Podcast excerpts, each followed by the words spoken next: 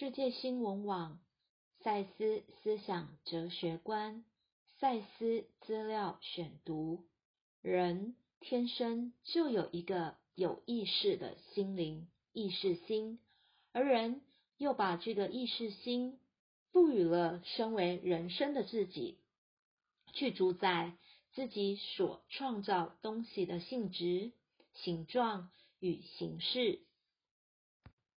因此，所有存在于人心深层的渴望、不自觉的生成动机，以及未曾延伸的驱策力，全都上升到表面来，等待着意识心的认可或不同意，并且等待着他的指挥。意识心有主宰这些东西的全权，只有在他。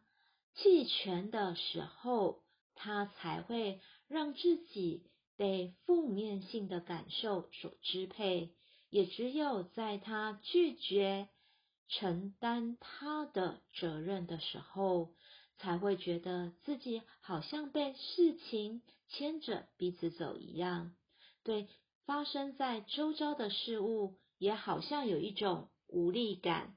再次，个人实相的本质。第六百零六节，赛斯文化出版。Man has been endowed and has endowed himself with a conscious mind to direct the nature, shape, and form of his creations.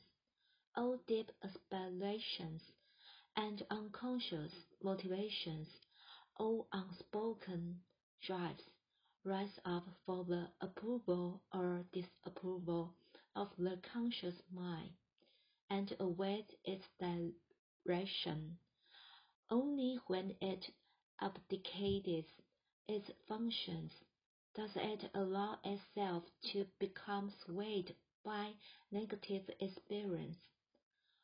Only when it refuses responsibility does it finally find itself at the seeming mercy of events over which it appears to have no control.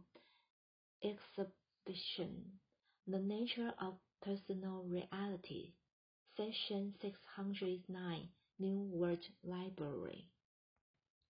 Der Menschen hat ein Bewusstsein bekommen und entdeckt, durch das er Von und Gestalt seiner Schöpfungen zu bestimmen vermag. Alle zutiefst unbewussten Wünschen und Motivationen, alle unausgesprochenen Triebe steigen ins Bewusstsein empor und werden dort angenommen oder verworfen.